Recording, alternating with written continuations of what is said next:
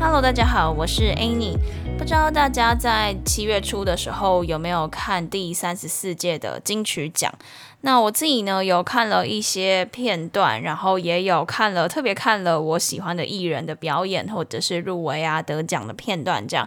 那应该不少听众都知道我很喜欢熊仔。那熊仔他在今年拿到了最佳华语专辑奖，然后他的致辞就是每一次他得奖的致辞都是用 rap 的方式来讲，我觉得就是，而且他会在这个致辞里面去。表达他对现在台湾嘻哈音乐慢慢的被看见了的这个趋势的一些想法。那身为一个，我觉得我算是。呃，有在算是蛮常会关注台湾的嘻哈音乐，然后呃，身为他的粉丝以及有在关注嘻哈音乐的这个听众，我觉得看到这样子嘻哈音乐被看逐渐被看见的过程，身为这其中就是一个小小的听众，我觉得非常的感动。这样，那因为我也有买他的这张专辑，而且是在我记得是在他出就是出的当天，我就赶快去订。然后因为这张专辑，我觉得他让我很感动的就。是讲到了他在梦想与职业之间的那个抉择。那我觉得在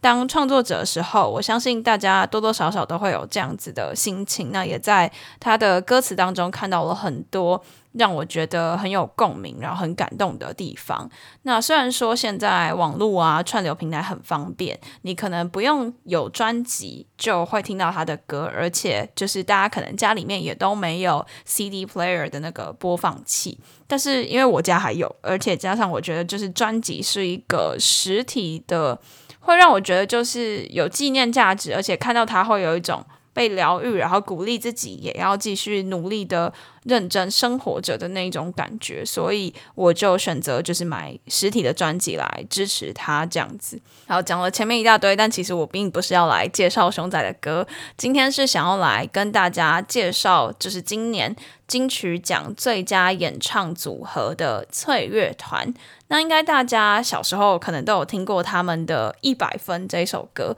那今年他们得奖的这个专辑是叫做《爱是我们必经的辛苦》。那我觉得这个名字还蛮有趣的，于是我就去听了一下这张专辑。那这张专辑它的介绍是理解、遗忘、原谅、重新爱上，一趟从自己出发的爱的旅程。我觉得这个是很多人都会经历的过程，当然我自己也是，因为爱的面向很多，包含爱自己、爱别人，这都不是一件容易的事情。那过程当中难免会经过很多迷惘啊、挫折的时刻，不断的在心里面受伤又愈合、受伤又愈合，这个过程当中学习，在这个过程当中成长，造就了现在我们对于爱的想法、对于爱的观点。所以今天呢，我想要从三个观点去切入，然后来跟大家分享，就是我觉得。呃，在这个爱的过程当中，如果你现在经历到了某一个片段，或许他的某一些歌曲会让你觉得还蛮有共鸣的，那大家也可以去听听看，体会看看我们有没有相似的感觉，或者是说你听到了哪一首也有哪样子的共鸣，也可以跟我分享。因为其实，在录这一集之前呢，我也有在现实动态。分享说，就是我觉得这一次对于脆乐团他们这张专辑里面的歌词蛮有共鸣的。然后我印象中也有听众来回应我说，就是他很喜欢哪一首啊，然后有怎么样的感觉。那大家也可以再跟我分享你的一些感受。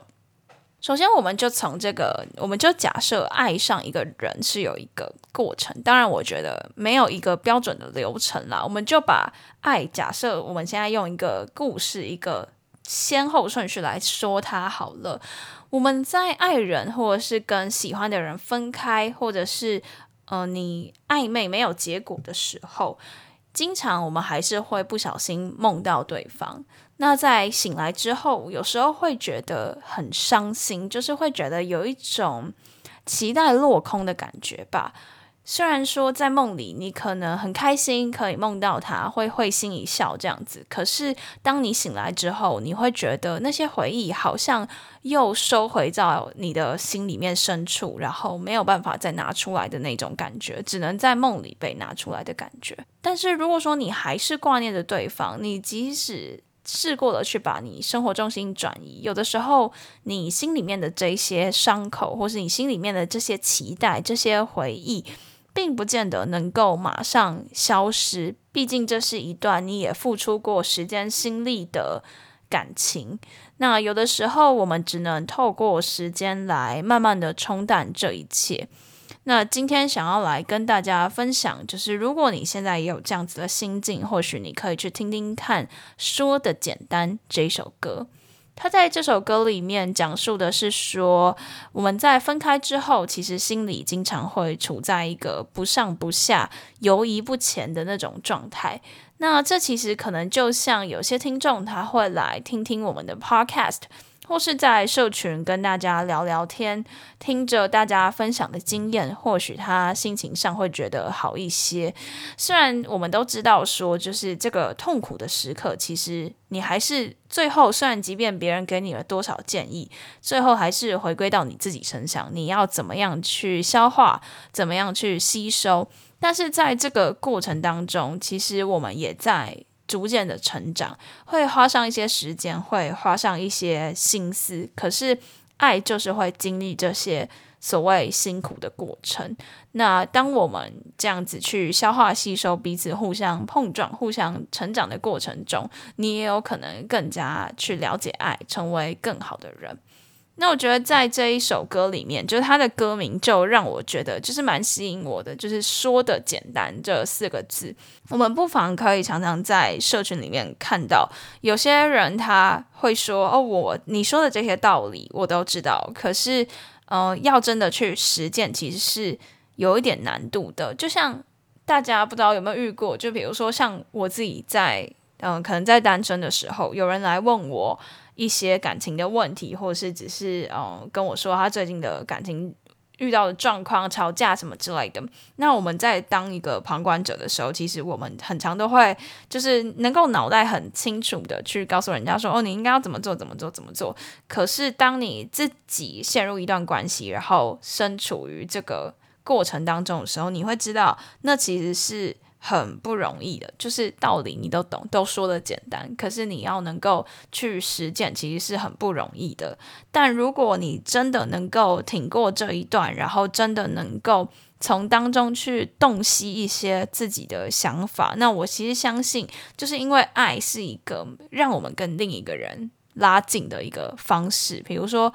交往好了，或是追求，你都会希望对方跟你可以靠得很近，心里面可以靠得很近。那同时，你也很难得有这个机会去把自己比较，呃，你觉得可能平常不会随便对朋友或是外人展现出来的一些特质，放在这个你的爱人身上。不管他是你的暧昧对象，或是你喜欢的人，或者是你的交往对象也好，你会展露很大一部分的自己。那在这段过程当中，其实你会借由你因为爱了另外一个人而更了解到你自己。那这其实都是虽然说道理都说的简单，像我现在可能你也觉得我说的简单，可是你只要经过了时间，慢慢的去探讨你自己对于这段爱情的意义，那。或许在这段爱情，即便分开了，即便结束了，其实这些养分都会带着你到更好的未来去。不管是下一段恋情也好，还是呃，对于你自身自我成长，对于你自己的一些想法，其实我相信都会变得越来越好的。好，刚刚讲的是分离的分离之后我们的一些想法嘛。那现在想要再讲的是，就是。到底谈恋爱是为了什么？然后在爱里面，我们为什么爱得那么辛苦，还要继续爱？就是其实之前有蛮多听众会跟我说到，像是他身处一段关系里面，可能跟伴侣有一些争吵，或是跟伴侣有一些磨合，或者是伴侣做了一些让他不那么开心的事情。那中间当然会遇到很多挫折，可是。呃，其实大部分的人会希望他还是身边有一个人的陪伴，然后还是会希望有一个人可以让自己爱着，有一个人可以爱他，然后可以感受到被爱的感觉。其实，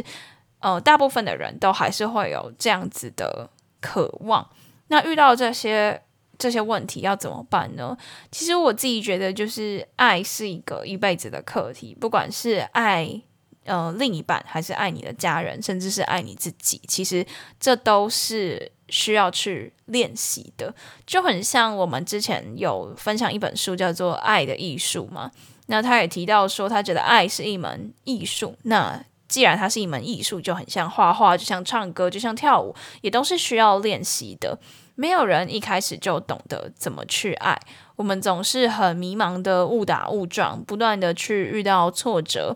还没有学会爱，就会去帮自己想好一些借口，就很像我刚刚讲的，比如说他在爱里面遇到他认为没那么适合的人，他就会帮自己想了一些借口，然后呃，希望可以继续去维系这个爱情。那或者是他避免自己再受伤，就又把自己都锁了起来，等等的，会遇到很多辛苦的过程。可是其实这些辛苦，我相信都很不容易。可是。在经历的这些，就像我刚刚讲的第一首歌说的简单，那它其实最后都会帮助我们去更了解爱。就是你遇到了这些，才会知道怎么样做得更好。其实我很常去提的一个概念，就是说，呃，你想要你想要跟其他人进入一段关系，你想要谈恋爱，那你一定要踏出去去做。某一件事情，就是你一定要，不管你是踏出舒适圈也好，不管你是去认识其他人也好，不管你是去提升自己，然后投资自己变得更好，这都是一些你为了爱而去做的行为，并不是你刚刚的坐在那边就会有人来爱你，这基本上是不太可能，是你还是需要花时间去跟其他人接触，跟其他人交流嘛，所以。你付出了爱，那过当然这个过程当中也会遇到一些辛苦的事情。可是，在这个拉扯、这个辛苦的过程当中，我们会慢慢去找到怎么样爱自己，怎么样去爱别人的那种感受。你会慢慢知道到底应该要怎么做。那想要跟大家推荐的这首歌，就是这张专辑的同名歌曲，叫做《爱是我们必经的辛苦》。那他其实就在讲寻找爱的过程。我们要先爱自己，珍惜自己，接纳自己的感受。那我觉得这首歌很特别的是，他也扮演了一个陪伴的角色。他在副歌的地方重复的唱着 "I will be there"，那说着就是我会一直在你身边陪伴你，找到爱的那种感觉。那他最后也是说，就是当你找到爱的时候，你也会像我一样，You will be there。就是这样的陪伴，并不是一定要是另一半，也许是爱你身边的人，或者是感谢帮助你解决问题的人，或者是感谢一篇陪伴着你的文章，或是一首歌，或是一集 Podcast 等等之类的，就是。要相信你要踏出去的那一步，然后这些陪你成长的过程，其实它都会帮助你成为一个更好的人，然后你也会把这些事情内化成你自己的养分，然后让你慢慢的去修正。我自己觉得它就是很像一直去。试错的过程，就是你唯有透过不断的去做，然后不断的去尝试，才会慢慢修炼出自己真正想要的样子。那么在这个过程当中，你也要相信，就并不是只有你孤单一人。像是我们的节目啊，或是我们的社群，或者是你自己平常会听的音乐，你会看的文章，你会就是聊天的对象，你的朋友之类的，其实也都会陪伴着你一起去走过这一段时间，然后变成一个更好的我们。好，那最后一个概念呢，我比较想要讲的是，就是其实也是从前一首来延伸，就是我们前面在讲说，你一定要去尝试，然后后续会遇到一些辛苦的事，但是你会慢慢修正出，就是让你慢慢的去。呃，磨去了一些棱棱角角，然后变成一个更好的自己。那今天最后一首想要推荐的歌，是想要来讲这个，就是去放大中间这个过程。刚刚我有讲说，就是爱，可能你要不断的去跟其他人相处，去跟其他人呃尝试啊，然后误打误撞会修炼出一个更好的你。那我想要放大中间的这个过程，就是不断的去修正的这个过程，是今天想要来推荐的最后一首歌。那这首歌叫做《相爱就是说了一百次对不起》。那为什么会用这首歌来解释我刚刚讲的那个误打误撞、不断的去试错的过程呢？因为其实，在两个人的相爱过程之中，我们都是不同的个体，来自不同的家庭，有着不同的背景，也有不一样的价值观。那在想法上，多多少少都会因为我们的人生经历不同而有一些不一样。那如果意见上有分歧，也应该要去尊重彼此不同的想法。毕竟，我们如果你希望这段爱情谈得长久，那最重要的就是在关系当中保有自己，也接受彼此的不同。那我觉得就是，嗯，在这首歌里面，我感受到的就是说，他讲他的歌名就是说，相爱就是说了一百次对不起嘛。但他这个对不起的意思，其实并不是说，哦，你要一直去跟对方道歉，或者是呃，不同的地方都是你要去接收，其实并不是这个意思。他想要讲的是，呃，我们在一起其实并不是去为了比较，不是去为了争说谁的价值观是对，谁的价值观是错，而是说。我们为了分享一个更好的自己，然后也遇到了一个这阶段很适合可以一起去经历过这个成长的过程的人，所以我们彼此去分享彼此的完整，然后我们走在了一起，这才是爱的意义，而不是说我们去比较谁的价值观好，谁的价值观不好这样子。那在这首歌，他用了对不起和没关系。一开始听到这首歌，可能会想说是因为争吵而要去道歉。或是原谅，但其实并不是这样子。他想要讲的，我我自己的感受啦，我自己感受是他觉得，呃，很多人在道完歉之后，这件事情可能就会就会以为是结束了，或是说，哎，觉得好像我们双方都已经找到了一个平衡了。但是如果说下一次又再出现了这样子的事情的话，其实你可能会觉得说，那我们不断的在道歉和原谅，是不是好像没有那么有意义？因为其实像我自己在过去的。感情就是，如果说我们只是为了缓解当下的争吵而有了对不起和没关系的这一段道歉与原谅，可是如果说那个原谅并不是真正的原谅的时候，其实它会变得没有什么意义。就是如果它以后还是会一直发生，或是其实它也是。呃，这个疙瘩一直存在我们心里面的话，其实这个你你就会知道，这个道歉与原谅其实没有那么有意义嘛。那之前好像也有在某一集有跟大家分享说，所谓真正原谅的概念。所以其实在这首歌当中，我觉得他想要表达的对不起，是一种先放下你自己原先的想法，然后去接纳另一半不同的想法的那种感觉。然后那个没关系，像是一种。接住的感觉，就是你接受我，你接受我有这样子的举动，所以你回应我，就有点像是好。假如今天一场争执发生了，然后我们可能是在吵说，觉得好，我讲一个比较具具具具体的例子好了，比如说是要 A A 制还是 A B 制这样子，然后嗯 A A 制就除以二嘛，那 A B 制就是各自付各自吃的钱这样子。好，假设我们在为了这个争执。那我觉得在这首歌里面，他想说的对不起，有点像是说，哦，对不起，我不应该就是一定坚持说我的 AA 制是对的，我应该要先放下自己原本坚持的想法，然后我们去沟通去讨论。这个对不起比较像是这样子的感觉。那那个没关系的感觉就是说。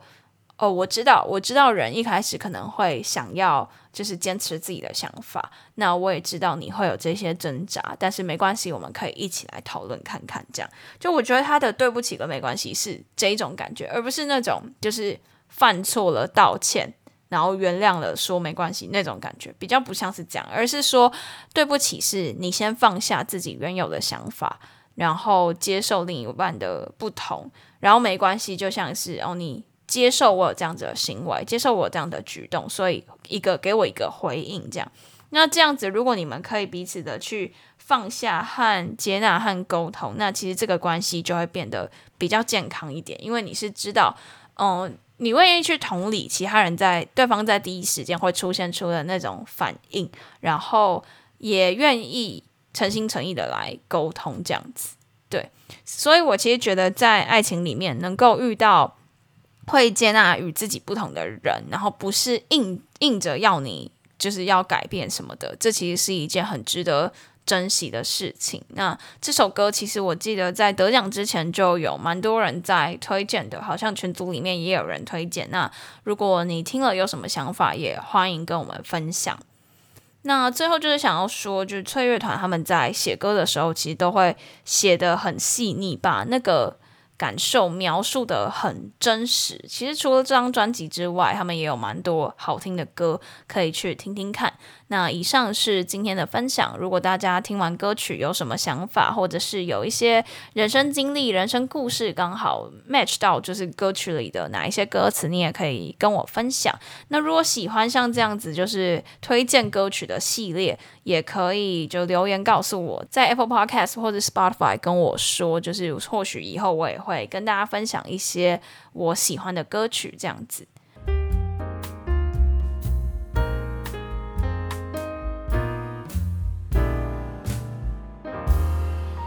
嗨，大家，现在这一段呢，一样又是当天录的，现在时间是八月十号星期四晚上八点十七分。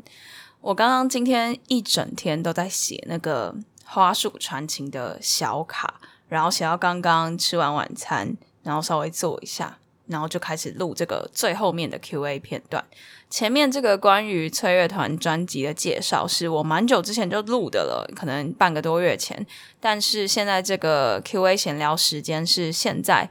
此时此刻，可能不久后的将来即将要上架，就九点要上架。然后我现在八点十七在这边录这一段 Q&A 闲聊。那我是想说，就是也顺便跟大家聊一下。首先就是非常感谢大家支持这一次的七夕花束活动。不管你是可能买给你的你正在追求的人，或是买给你的男朋友、女朋友，或是你是参加传情活动的，那我猜应该是参加传情活动的人占大多数。所以想说，诶，那就先谢谢大家的支持，然后也来聊一下这一次活动发生的一些有趣的事情。那上一周其实有讲到，我们其实这个契机很特别，就是有听众发起说，在社群发起说，诶，那不然我们就互送啊，这样子。然后没想到后来就慢慢真的演变成这个传情的活动。那其实我觉得这个活动的本质还是在传情啦，就是你在七夕这个日子里面收到一个来自远方的人。给你的一小份温暖，让你觉得，即便七夕是一个看似属于情侣的日子，你也可以在这个日子里面，呃，收到一份温暖，让你觉得不孤单。这样，那这次的配对，我也尽可能的去满足大家的期待，但是难免还是会因为报名者的轮廓，比如说像是。呃，年龄啊，或者是他的一些职业啊，等等的，还是会根据这些考量去进行综合的调整，就是可能。呃，并不是每个点都能符合你最好的那个想象，但是我已经尽力了这样子。然后，呃，这一次活动其实我自己也学到蛮多的，就是包括怎么样更有效的和厂商合作，然后怎么样，比如说我这次在投广告的方面也刚好有一些问题，然后就随手询问了一下听众，结果真的有听众有这方面的专业，然后我们也约了之后，可能我找个时间向他请教一下这样子，然后。在办活动的过程当中，也认识了，至少也认识了多认识了四五十位以上的听众伙伴，因为大家可能会跟我聊聊他在参加这次活动的心得啊，他为什么会想要参加，以及他假如说他还在观望，那原因是什么？那我们就透过在 IG 上的联络，然后就更加了解了这些听众，因为除了你会收到就是。呃，与你配对的那个人，他写给你的一段话的一个小卡之外，我也会写一张卡片给你。所以我这两天大概写了六十几张卡片吧。我现在手腕跟那个手臂都非常的酸，而且就是我这两天还生理期来，然后就，可是其实我本来生理期就很难去做其他，就是。比较高强度的事情，所以其实我觉得也蛮好的，就是刚好在这个比较需要休息的时节，然后再做这些温暖的事情，这样，然后外面又刚好一直下雨，就这几天好像。全台湾都下得蛮严重的，然后像我在台南，我知道南部还蛮惨的，就是好像很多地方淹水。然后刚还看到了一个新闻，是说安南区有人淹水淹到可以玩那个 SUP 立桨，就让我想到我那个七月的时候去小琉球，看来可以拿出来复习。诶，没有啦。然后我觉得就这一次真的很开心，就看到大家积极的去参加这个活动，然后也因此社群更加热络，大家会在 Live Talk 上面聊天啊，然后。本来可能都是文字，或者是比较没有机会去互相建立连接，那他们居然还就约了要一起去看 Barbie 的电影啊，或者是说要各地有各地的什么台北帮、台中帮、台南帮等等的有在说要约见面，我也觉得还蛮开心的。就像我上一集讲的，我觉得呃这个平台不只是我去陪伴你们。也有你们彼此互相陪伴彼此，甚至也有你们陪伴我的这个成分存在。所以看到大家越来越热络，我其实是非常开心的。这样，所以嗯，之、甚至之后还有听众提议说，要不要有圣诞节的交换礼物之类的，我觉得也蛮好的，因为其实。呃，出了社会之后，不见得是每一个职场上面都会有交换礼物的活动。因为像，诶前几天开那个 live talk 的时候，我也有讲到，就是像我妈，她是因为她的那个